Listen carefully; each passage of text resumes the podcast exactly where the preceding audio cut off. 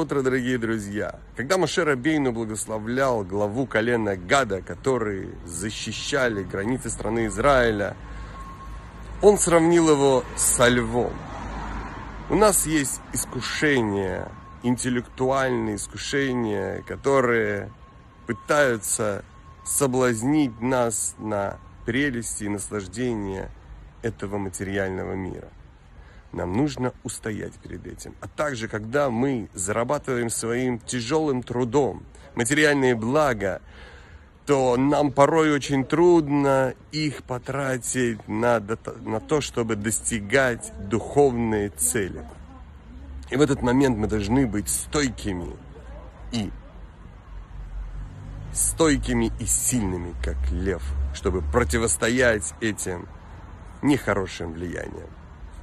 Замечательного дня, прекрасного настроения с праздником Сухкот.